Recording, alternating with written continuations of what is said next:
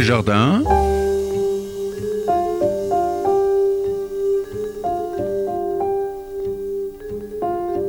Une émission proposée et animée par Jacques Benamou.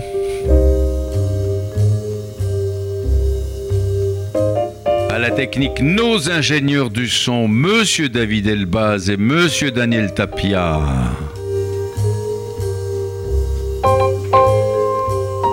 Bonjour et bienvenue à nos auditeurs de Côté Jardin sur RCJ 94.8 sur la bande FM et sur notre site internet radio-rcj.info. J'ai le grand plaisir d'accueillir aujourd'hui l'une des plus éminentes historiennes spécialistes des violences de guerre exercées contre les civils, Madame Annette Becker. Je vais gommer le Madame si vous le voulez bien. Bonjour Annette Becker. Bonjour. Annette Becker, vous êtes professeure d'histoire contemporaine à l'Université de Paris-Nanterre et avez été membre senior de l'Institut universitaire de France qu'en 2014. En 2003, vous avez publié un livre, Maurice Halbwachs, un, un intellectuel en guerre mondiale, 1445 et en 2006 une étude sur Marc Bloch. Euh, tout en continuant à travailler sur les les lieux et les liens entre les deux guerres mondiales, et en particulier sur différents aspects des occupations, sur les formes de violence et de sacré qui sont transmises de l'une à l'autre. Vous avez souligné les extraordinaires et abominables nouveautés dans l'horreur de la Deuxième Guerre mondiale, dans l'évolution des camps de concentration en camps d'extermination. En 2010, vous avez publié chez Fayard Les cicatrices rouges 1914-1918, France et Belgique occupées, en faisant le point sur les occupations de la Première et Deuxième Guerre mondiale, ce qui vous a amené à vous intéresser à deux figures extraordinaires, Raphaël Lemkin, inventeur du concept de génocide, et Jan Karski, qui est patriote polonais, passeur malheureux de l'extermination des Juifs, devenu juste parmi les nations, lui était catholique, euh, polonais, bien sûr. Euh, Raphaël Emkin et Jean Karski qui font notamment l'objet de votre dernier livre, Messager du désastre, publié aux éditions Fayard Histoire, et je le montre pour ceux qui regardent notre émission par Internet. Euh, ce livre est extraordinaire. Euh, ces, personnages, Raphaël Emkin et Jean Karski, qui sont justement aujourd'hui en librairie. Ce livre sort aujourd'hui en librairie. Donc c'est aujourd'hui même. Oui. Donc on peut le retrouver partout, à la FNAC, dans les librairies, les bonnes librairies, etc. J'espère. Eh bien, je pense que tout le monde va l'acheter parce que c'est un, une somme. C'est vraiment une somme.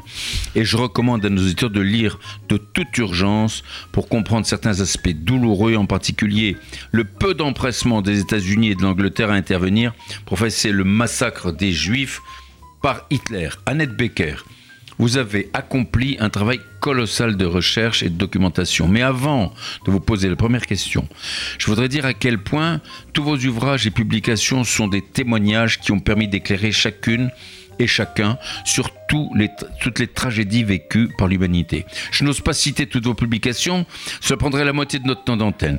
Mais je voudrais rappeler quand même, et cerise sur le gâteau, que vous êtes chevalier de la Légion d'honneur, officier de l'Ordre national du mérite et officier des palmes académiques distinction largement méritée. Alors, Annette Becker, vous êtes historienne. Qu'est-ce qui vous a amené à vous intéresser particulièrement à l'histoire des violences de guerre exercées contre les civils? Alors que, alors qu'à vous voir, on penserait plutôt que vous intéresseriez au roi de France euh, et aux reines de France ou des sujets moins violents. Je suis pas sûre que s'intéresser au roi de France soit particulièrement non, oui, mais enfin, violent. Quand même. Euh, mais euh, paradoxalement, si je suis venue à l'étude des, violences, mmh. c'est que j'ai commencé par l'étude des religions. Ah. Et c'est la, la violence entre différentes religions et quelquefois la violence à l'intérieur des, religions, euh, qui m'a amené à, réfléchir à ce, paradoxe incroyable. Toutes les religions ont le, but de faire euh, comprendre euh, aux êtres humains les, fins, les fins dernières d'une certaine façon. Mmh. et donc, mmh. à travers toutes ces religions, on commence à se, à se battre. Mmh. Et donc, cette, cette, cette violence m'a interpellée, je dirais. Et je suis venue peut-être un peu par hasard, euh, à m'intéresser à la façon dont les, violences des guerres de la 20 du XXe siècle étaient aussi euh, portées par toutes sortes de foi.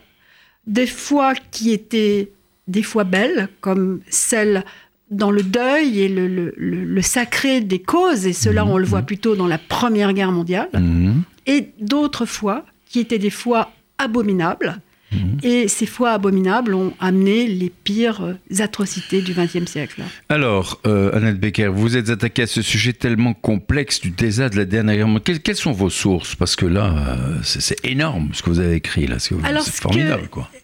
En fait, le, livre, hein. le départ de mon travail, quand j'ai commencé, euh, c'était de, de réfléchir à la personne euh, et à l'œuvre de Raphaël Lemkin. Mhm. Donc mon, mon interpellation, c'était de me dire, cet homme qui a qui- conceptualisé qui- le, qui mot, était- qui le mot était- génocide. Qui était Raphaël Lemkin Alors, Raphaël au Lemkin, départ, au euh, départ. au départ, Oui. c'est un, un- un- un jeune homme juif, polonais, Oui. qui vit euh, dans la, la Pologne du, du début du siècle, Oui, du début sûr. du siècle, qui, il est né en 1900. Donc Oui. il devient un, adulte à la fin de la Première Guerre mondiale. Mhm, Et mhm. donc il devient un adulte au moment où la Pologne ressuscite, puisqu'il n'y avait pas de Pologne euh, jusque-là.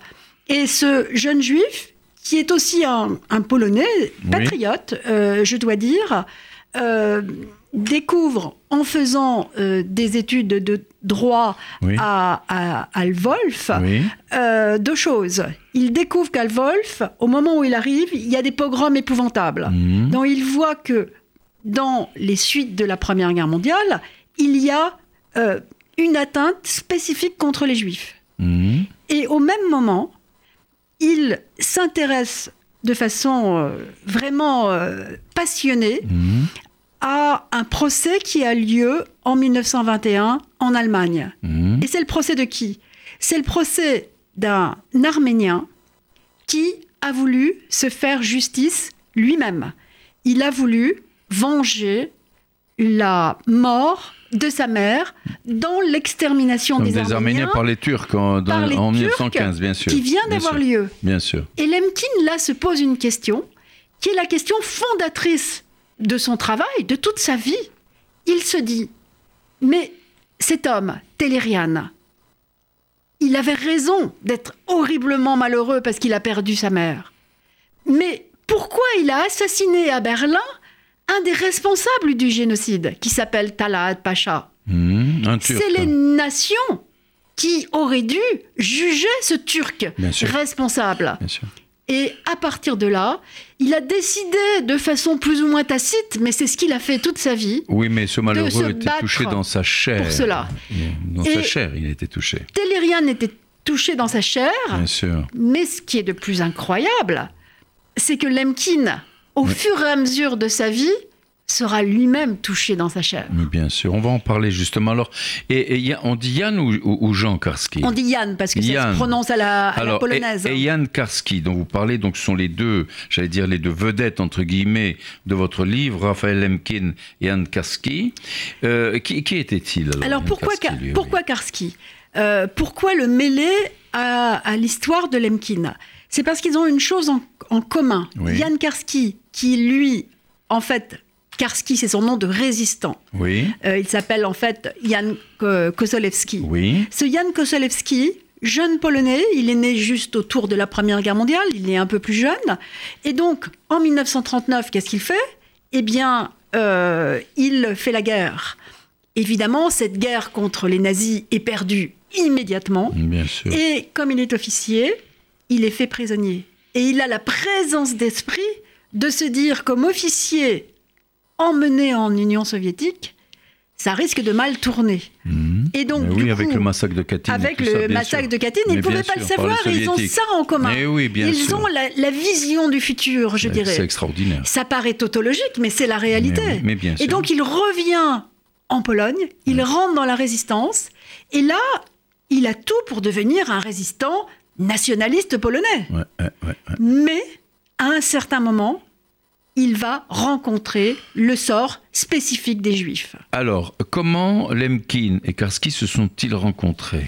Alors, ils se sont pas vraiment rencontrés. Ils se sont, ils sont, ils sont vus déjà, non? Ils se sont, ils ont, par- ils se sont Non. parlé ou pas finalement? Non, ils ne se sont pas rencontrés. Ah ouais. Ils se sont rencontrés sur le papier. Ah. Parce que il, la- le désastre de la Deuxième Guerre mondiale fait qu'ils se trouvent tous les deux réfugiés aux États-Unis. Ils vont devenir tous les deux euh, des Américains et ils publient tous les deux leur ouvrage principal au même moment. Pour l'un, c'est la longue étude de, de, de Karski euh, sur euh, la politique d'occupation euh, de l'Allemagne nazie.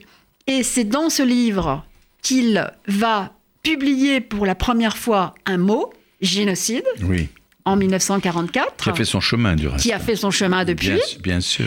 Et au même moment paraissent les mémoires de Karski où il raconte son aventure à travers la Deuxième Guerre mondiale.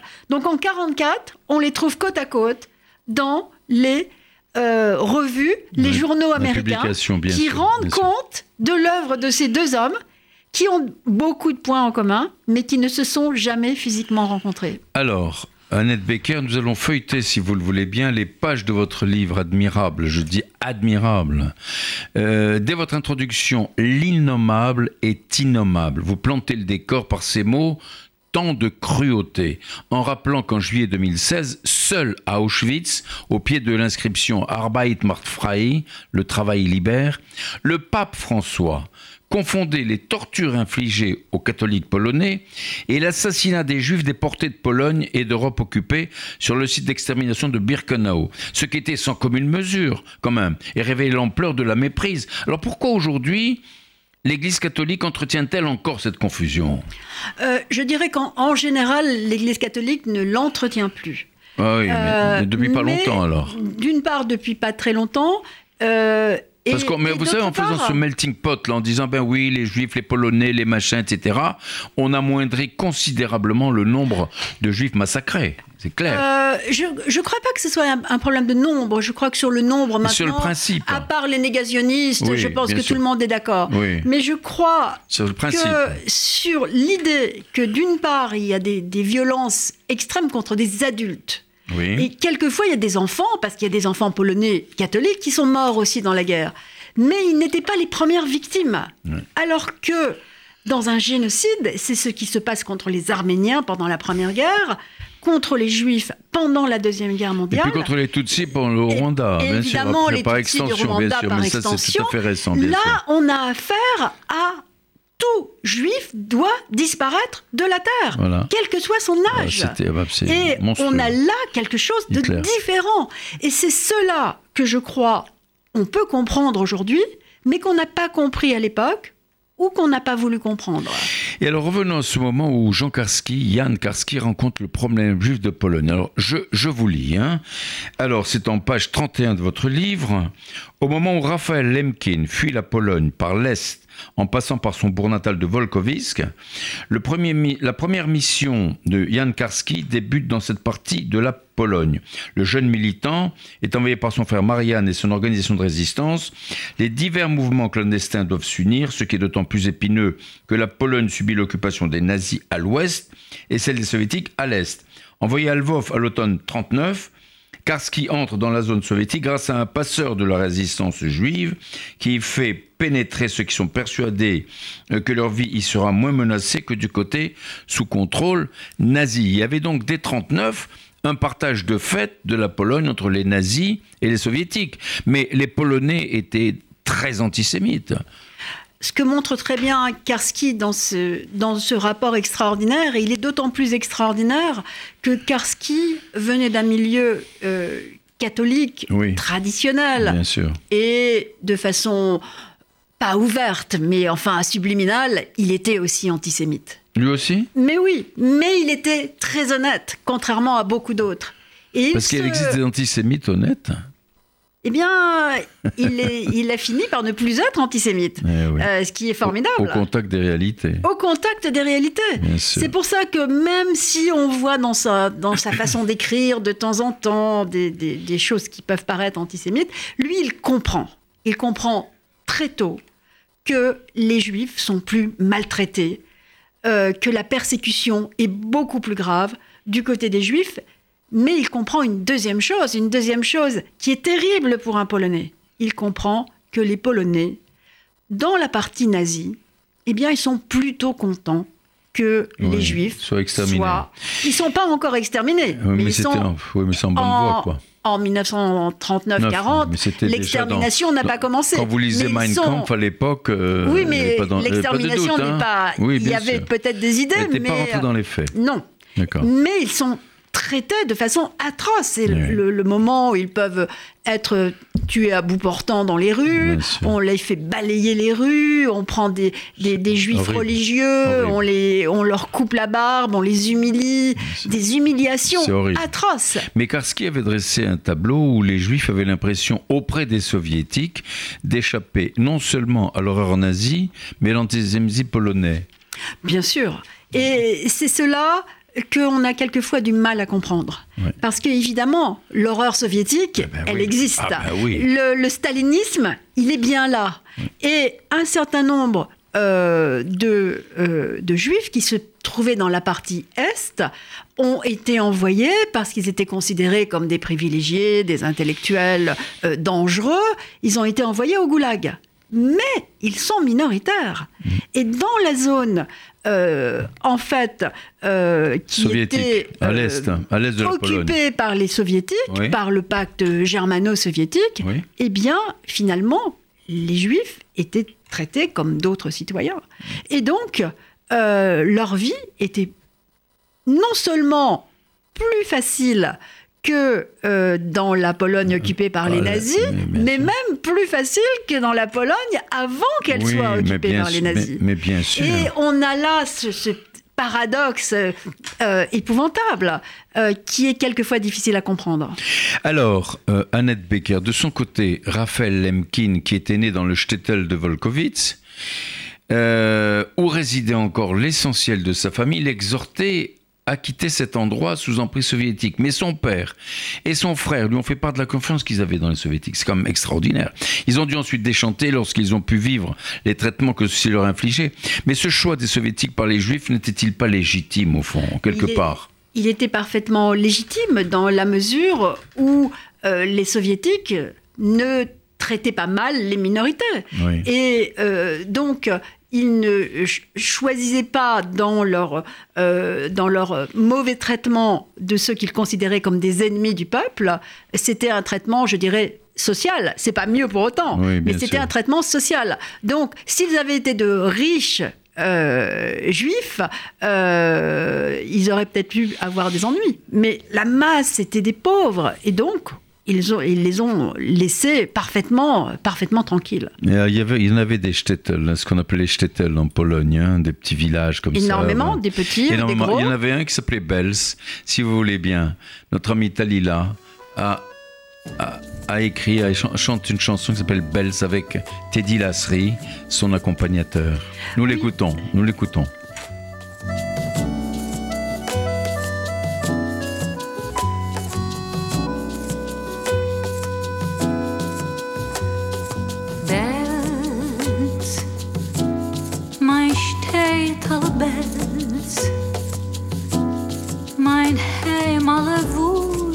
Hab meine Kinder schon verbracht. Bells,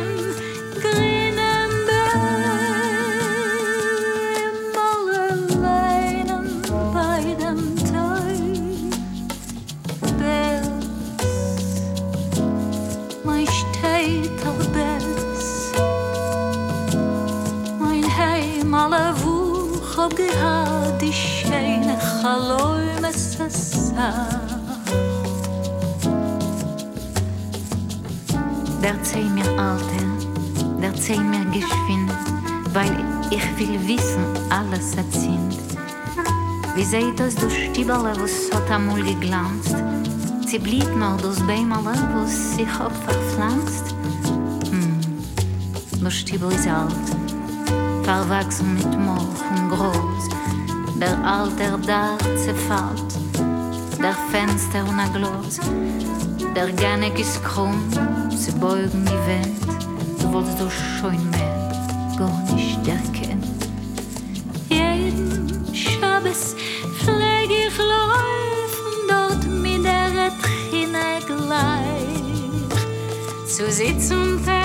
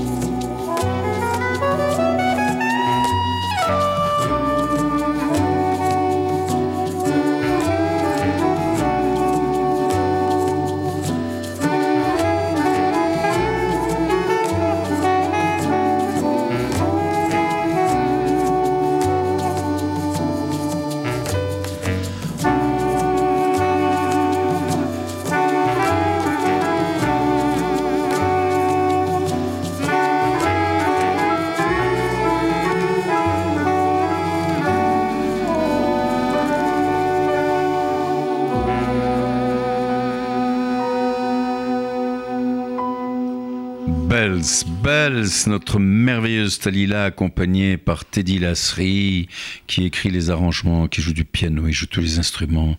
Une pure merveille ce couple. Annette euh, Becker, euh, vous, avez choisi ce thème. Pourquoi? Qu'est-ce qui vous a incité à le choisir?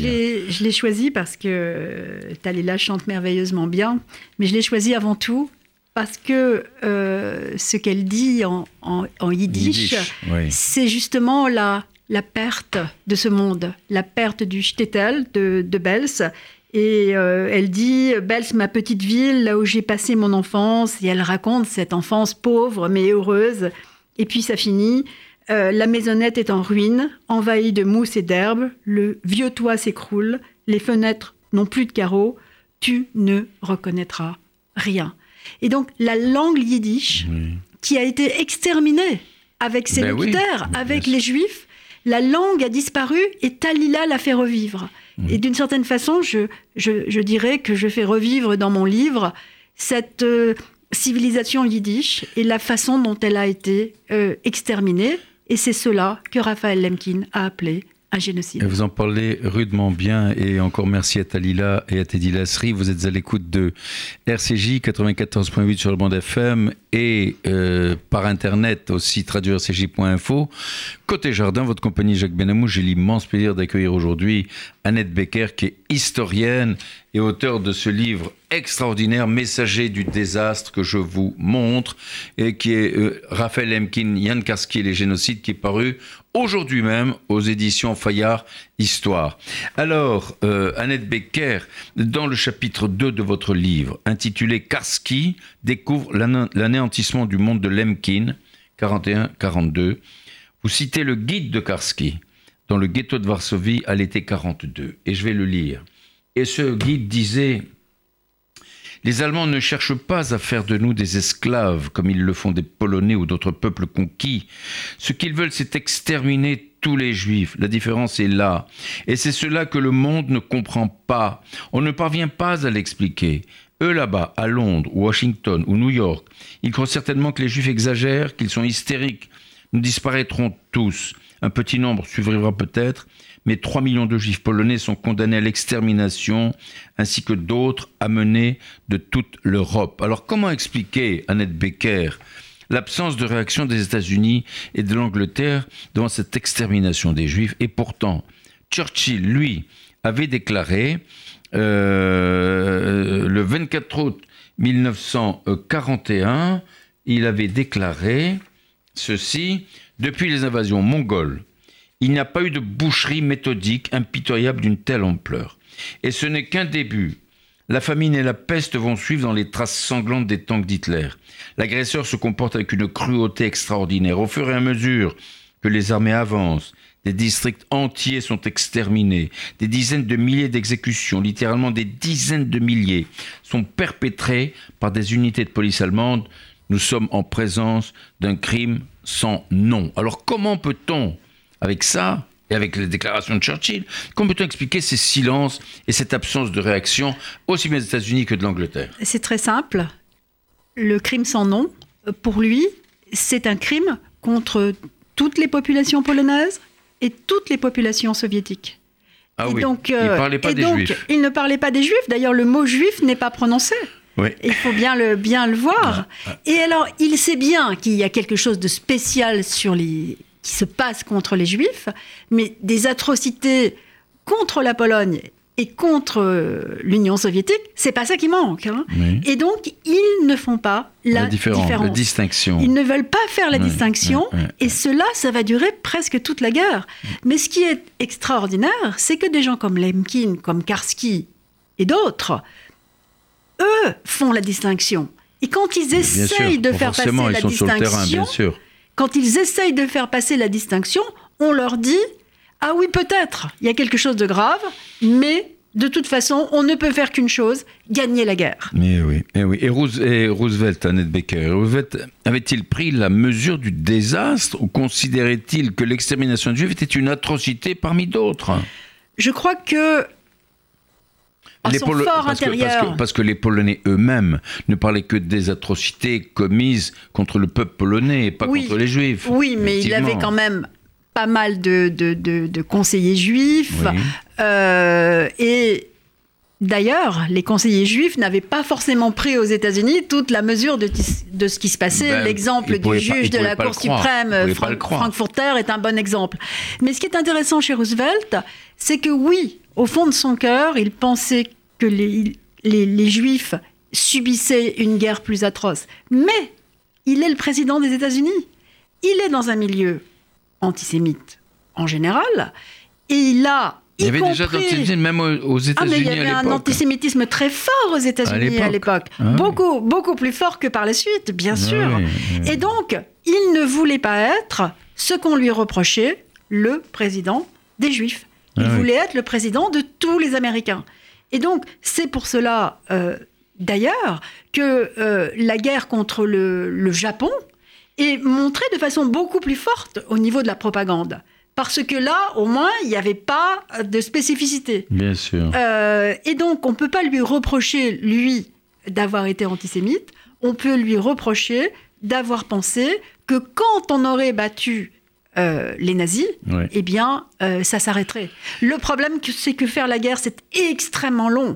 Et Bien dans, sûr, vrai que dès l'été être facile. 41, Ouais.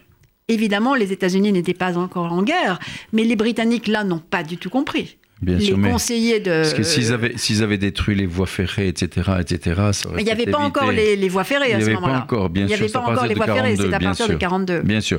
Alors, ce qui est incroyable, Becker, c'est que Churchill et Roosevelt, écoutant le général polonais Sikorski, qui était Premier ministre du gouvernement polonais en exil, pensaient que la propagande de Goebbels, euh, déclarant que cette guerre était voulue et fomentée euh, par les Juifs, l'élimination de 700 000 Juifs était jugée fantaisiste. Et l'un des responsables du Foreign Office déclarait qu'aucune action ne semblait euh, nécessaire. Alors, comment expliquer tant d'incrédulité si ce n'était de l'angélisme et pourquoi pas de la complicité?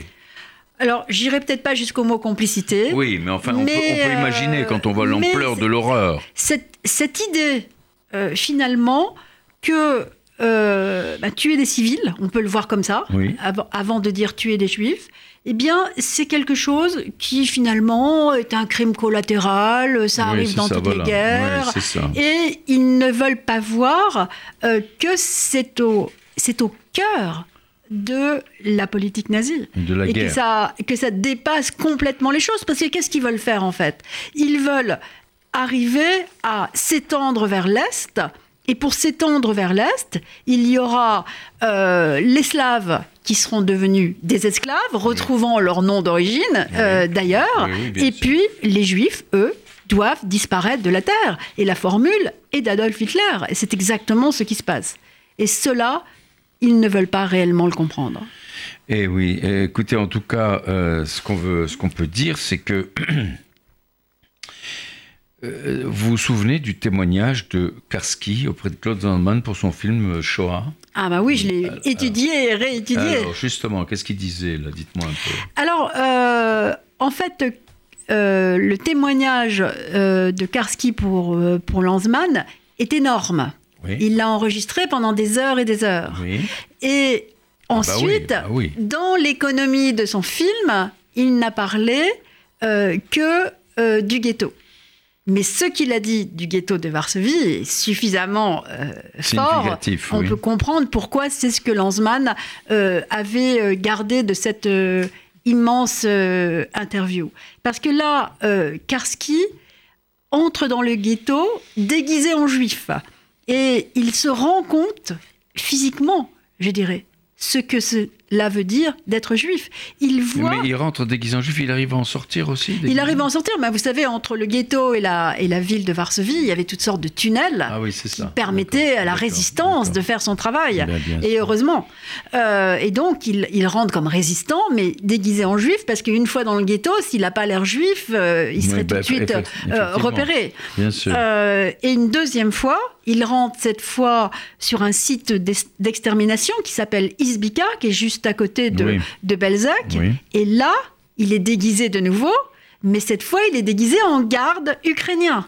Et donc, chaque fois, pour voir, il n'est plus Karski. Ça. il n'est plus Yann Il Kosolevski. Il change de personnalité. Il change de personnalité. Bien sûr. Et c'est pratiquement euh, une première fois comme victime, puisqu'il est Bien sûr. juif, Ben, bien une sûr. deuxième fois comme bourreau Et comme- qu'il ouais, voit. bien et c'est tout cela qu'il l'explique dans est- ses mémoires, dans ses et- nombreux rapports, puis à Lanzmann en Et- 1976. Et il est témoin. Alors en septembre 43, Annette Becker, Yann Karski a écrit Il me faut, je crois, expliquer pourquoi nous portions un si grand intérêt aux questions juives. Je ne suis pas juif. Et avant la guerre, je ne connaissais que très peu de juifs. J'étais même très ignorant à leur sujet. Mais à l'heure actuelle, les massacres de juifs prennent une signification spéciale. Pour eux, il ne s'agit même pas d'une politique d'oppression et d'esclavage, mais d'une extermination systématique accomplie de sang-froid. C'est la première fois dans l'histoire moderne qu'un peuple entier a été ainsi condamné à disparaître complètement de la surface de la terre. Alors comment cela a-t-il pu être possible? Même de nos jours, on se le demande encore. Et on n'a pas de réponse. C'est ça le problème. On Le plus dur, c'est le pourquoi. Quand il n'y a pas de réponse. Euh, le pourquoi du point de vue des nazis, je crois, est, est plus, plus compréhensible qu'on ne peut croire. Euh, ils se sont euh, euh, forgés une image et une longue histoire de l'antisémitisme à travers les âges, bien sûr, mais eux l'ont- transformé. Ils ne sont pas les seuls, mais ils l'ont mis en action euh, dans la Seconde Guerre mondiale. Ils l'ont euh, euh, transformé dans un, ce que j'appellerais un eugénisme radical ils sont persuadés que euh, les Juifs, euh, par, euh, par deux bouts, je dirais. D'un certain côté, ils ont euh, voulu des combats d'émancipation et donc ils sont considérés comme des judéo-bolcheviques. Ils sont Oui, oui. tous communistes. Oui. Et d'un autre côté, ils sont euh, capitalistes, ils aiment l'argent et donc ils sont tous américains. Et donc il faut se débarrasser de, euh, de ce peuple euh, qu'ils appellent race d'ailleurs de façon euh, totalement fausse, euh, de ce peuple qui est totalement corrompu et qui l'est physiquement, qui l'est biologiquement. Biologiquement. Et donc il faut s'en débarrasser biologiquement, Ben c'est-à-dire qu'il n'y ait plus jamais de juifs. C'est pour ça qu'on tue les femmes et les enfants et les bébés. Dans Il ne faut plus de juifs. Dans l'horreur. Alors, Annette euh, Becker, vous parlez d'Arthur Koestler. Ce rare écrivain d'origine hongroise a écrit Les statistiques ne saignent pas. Savez-vous ce qui compte? Le détail. Le détail seul compte. Lorsqu'il écrit son livre Arrival and Departure dans les pages sur les trains mixtes, il raconte ceux qui ne sont pas passés par là ne peuvent pas comprendre. Terreur, atrocité, oppression sont des mots. Les statistiques ne saignent pas. Savez-vous ce qui compte? Le détail. Le détail seul compte. Je sais. Non, vous ne savez pas les détails. Vous n'avez jamais voyagé dans un train mixte. Vous ne savez pas ce que c'est. Un train mixte, oui, c'est un détail. Il y a des trains qui ne sont indiqués sur aucun horaire, mais ils parcourent toute l'Europe. 10 ou 20 wagons à bestiaux bien fermés, verrouillés de l'extérieur. Bien peu de gens les voient car ils partent et arrivent de nuit. J'ai voyagé dans l'un d'eux. Et, comme les autres témoins, il n'était toujours pas cru complètement. C'est passionnant de voir la façon dont l'écrivain Kessler, qui est réfugié euh, à, Londres, euh, rencontre Karski. Oui. Et Karski. Ils se sont rencontrés, bien Ils se sont rencontrés, oui, oui, tout à fait. Bien sûr. Et le personnage qui raconte les trains mixtes dans la fiction de Kessler, c'est Yann Karski. Et donc, Yann Karski, d'ailleurs, le personnage s'appelle Yann, est dans ce train mixte.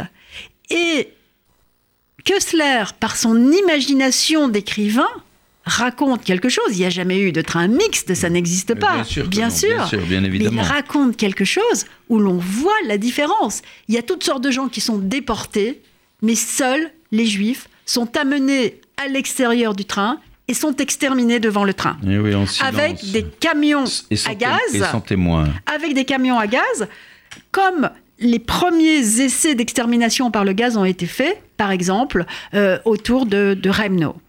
Alors, revenons un peu à 42 avec la guerre des nazis contre les juifs, la nouvelle barbarie, réponse au monde civilisé. L'on rappelle l'appel des 93 intellectuels allemands en octobre 14 pour défendre leur pays contre les accusations de barbarie. Ces intellectuels allemands accusent les Russes d'atrocités imputées aux Allemands pendant la Première Guerre mondiale. En fait, des interlocuteurs à Londres et Washington pensaient avoir été abusés, ce qui a conduit au doute des atrocités de la Deuxième Guerre mondiale par les USA et l'Angleterre, non? Oui. Alors ça, c'est un, aspect, je crois, important de mon livre. Euh, vous avez dit tout à l'heure que j'ai beaucoup travaillé sur la Première Guerre mondiale. En fait, c'est peut-être parce que je viens de la Première Guerre mondiale que je me suis intéressée à, Lemkin et Karski, parce que pour eux, il était évident que euh, les rumeurs, les mensonges de la Première Guerre mondiale sur les atrocités, mais aussi bien sûr sur ce qu'on appelait à l'époque l'extermination ou l'annihilation des Arméniens, avait eu une importance capitale dans le fait qu'on n'arrivait pas à croire ce qui s'est passé dans la deuxième. Et eh oui, et alors, et on, va repasser, repasser à, Raphaël Lemkin, euh, qui lui euh, a créé, il a inventé, entre, entre, guillemets, le mot de génocide. Et ce mot de génocide, dans la bouche de Lemkin, c'était une façon de donner un nom à ces crimes sans nom.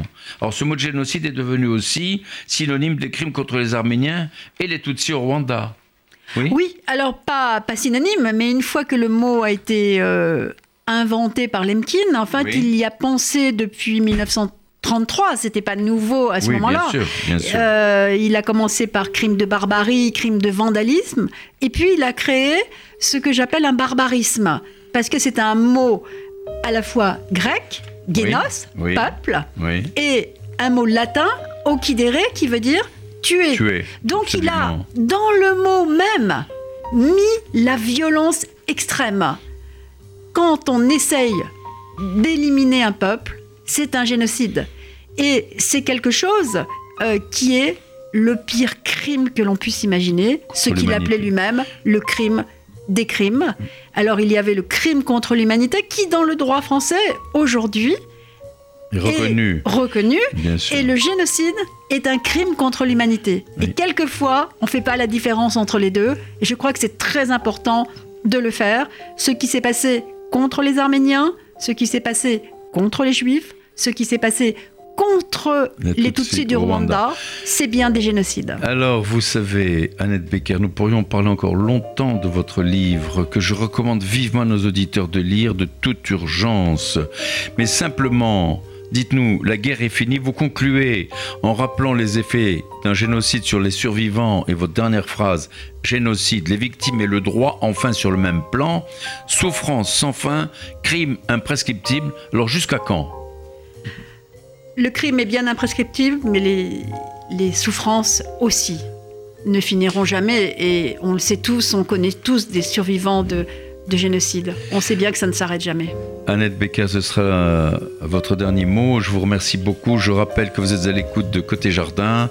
Votre compagnie Jacques Benamou, j'ai eu l'immense plaisir d'accueillir Annette Becker pour la publication aujourd'hui même de son livre Messager du désastre, Raphaël Lemkin, Yann Karski et les génocides. Voilà que je vous montre pour ceux qui regardent par Internet. Et je vous recommande vivement de lire. Vous verrez, c'est passionnant, c'est émouvant. Et vous verrez que les Juifs ont beaucoup souffert. À bientôt. Au revoir.